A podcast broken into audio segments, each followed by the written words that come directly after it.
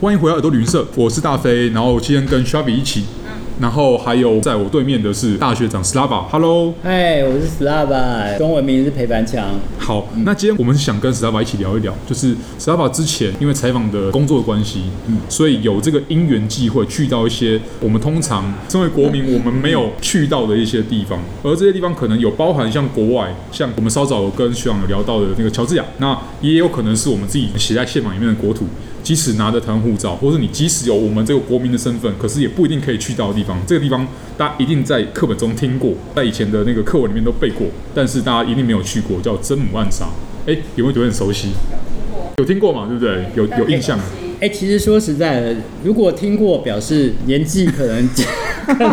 可能有国立30岁殡仪馆的课本大概有对对，应该会有三十岁。因为我后来问其他小朋友，他们不要说真母暗杀了，太平岛跟东沙都是模模糊糊的。嗯，就是我觉得蛮可惜，是我以我们当年为例好了，我们课本上都有真母暗杀嘛，对那可是老师也没告诉我们真母暗杀到底是什么。对，然后我们那时候也不懂得问，就哦要真母暗杀，是觉不是得说应该会是个岛，理论上 来说，国土应该是个岛。对啊所以后来真母暗杀这个事情为什么会被大家比较讨论的原因，嗯是因为前几年的南海仲裁案哦，二零一六年，对所以就顺便提到真母暗杀。嗯那它是南沙群岛的最南端嘛，对所以大家认为是很可笑的事情。因为中华民国把整个南海的岛屿划入版图之后，如果我们认为岛屿是领土的话，但是真母暗沙其实它并不是个陆地。对啊，我也是到那边之前没多久，我才开始去追寻它的来历，是跟它划入版图的年代，然后中间的一些过程。我是嗯不小心接到了这个 Case 岛屿的专题，然后我开始去采访。那那时候我原本就规划，我们果然到北方，从彭佳屿开始，南对到太平岛，对我用一年时间我把它跑完了。那真母暗杀其实我根本没有想到，嗯因为后来我知道真母暗杀其实所谓的暗杀，它对就是永远不会浮在水面上，对暗杀就是在水底下的东西，所以才会叫暗杀。如对果浮在水面上的话，就会是岛岛或者是礁，对或者是什么石，对这一类的。如果是暗杀的话，它就是不会浮出来的啊。但是那时候老师并没有教我们。老师只是怕我们记不起来，考试考不好，对所以他就说真母暗杀，你就记得曾祖母被人暗杀。暗对，后来我出书了之后，我还回去母校找地理老师，我把我的书送给他，我说老师，我到了那边了，而且我还记得你告诉我的那句话， 老师超感动的。但他可能没有想过说，其实嗯，真母也不是姓曾的一个亲戚这样子。对，完全跟完曾全子不是跟曾子没有关系。对，那曾母其实大家可能意想不到，他是 James， James 对，所以那时候可能是因为翻译啊，我猜可能跟粤语有关，因为那时候很多哦大部分是广东渔民，他可对能是用粤语来翻，就叫詹姆。他后来的名字改变了蛮多次的，有一阵子叫詹姆滩，哦，对，那那个姆还是女字旁，汤姆那个姆，就叫詹姆滩，詹姆滩詹天佑那个詹詹姆 James，滩，对有时候叫做曾母滩，所以反正曾母暗杀是到民国三十五年宪法确认之后才叫曾母暗杀，了解然后那时候地图上还跨湖曾母暗杀，跨湖詹姆滩这样，蛮有趣的事情。呃，学长，你当时是先在太平岛，对然后再从太平岛过去那个地方。哦，完全不是，哎、真的，哎、对，没有，应该没有这种航班，因为太平岛到曾母暗杀坐船还要四天时间，四天哇，对，大概有七百五十公里左右。哎、那我其实很远呢、我顺便其实很远呢、我这边跟大家讲一下距离到底多远哇。塞真母暗沙，如果你从高雄港出发，大概是两千三百公里。那你到那边去的时候，就跟我在乔治亚的边界 Google 讯号会变一样。我到那附近的时候，经过太平岛的时候，讯号变成越南 的。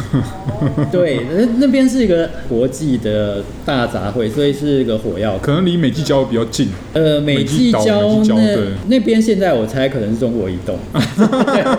反正我后来到了真木安沙附近的时候，就变成马来西亚讯号了。可是我们也不会演呐、它的确是离马来西亚比较近。对，没错对，那时候是内政部有一个大陆交层的计划，他们那时候计划就是用我们宪法上的传统 U 型线，对希望能够为 U 型线坐标定位。嗯，但有学者是反对啊，觉得说好像这样也不是好事。对，原本有个模糊空间，说不定比较好。总之那时候是有这个想法，所以我们是第一趟真正的官方从中华民国国土到真母暗沙的第一艘船。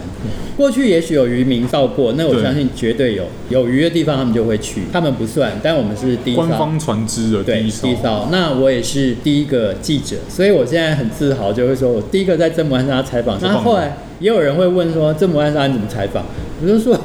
你在月球都可以采访，为什么真母暗杀不行？我坐在对啊船上采访。后来就有人问说，那那边到底什么？我说就是海啊。嗯，所以后来就有很多很多质疑的声浪，说对为什么你的领土可以是在海上？对啊，都有很多很多的讨论。对为什么当时地图会是这样的话？那后来就是还没有国际海洋法公约，那时候认为应该是以太平岛来算好，因为太平岛是唯一有淡水的岛屿，嗯没可错以被承认为是岛的。没错那从那边估算两百海里这些专属经济区来看的话，应该是可以到真母湾峡的那个地方。嗯或者是说那个地方是别的人，他们无害通过，完全不会受到任何干扰。但是我们的主张是，水底下的石油、天然气这些是属于我们的。更近的国家当然会抗议啊，这是一定的，对，其实说实在的 啦，说难听一点，国际上就是拳头大的说话。没错。那当时民国三十六年的时候，中华民国拳头算蛮大，因为战胜国嘛。对附近的国家事实上还没有独立。对，很多是殖民地啊，那对，殖民地。那那些殖民地又都是英美来管理，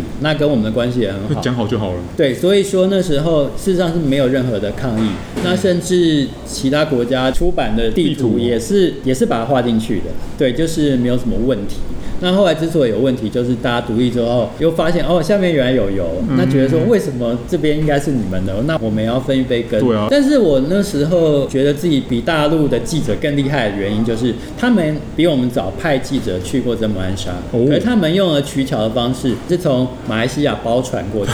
我那我就在想，那你这不是变相承认马来西亚？但是我们是真正正大光明从高雄港出去，哇，那两千三百公里，当时坐的是海盐五号，对就是我们从真母湾峡回来半年后，海盐五号就沉没了，对那是蛮惨的。那刚好我们同船的一个很年轻的科学家，在那次船难也过世了。那我觉得非常可惜，那也很怀念那个朋友。那我们到那边之后呢，原本预计要在那边停留一个礼拜，对， 因为那是史上第一次，我们对没错那边是一无所知。嗯那你说我们在那边干嘛？因为海水的盐度、温度，对这么安有多深，什么这些我们完全都不知道。那些气候啊，什么这些都是他们要采样的。对所以我们就开始进行这些科学研究。结果到第二天早上的时候，雷达上就出现了一个黑点。那时候我们正在跟计划的负责人李昭新老师在开会，结果突然船长说：“可不可以来甲板一下？有紧急的事情。”我们就冲上去了，船长就面无血色，他就说：“马来西亚海军刚刚本来就说你们的目的地在什么地方，为什么停留在这边？我们希望你们立刻离离开开马来西亚的领海范围，对，领海范围就要驱赶我们。那其实我那个时候是记者嘛，每天看他们采样，觉得有点无趣。其实我是希望不要走，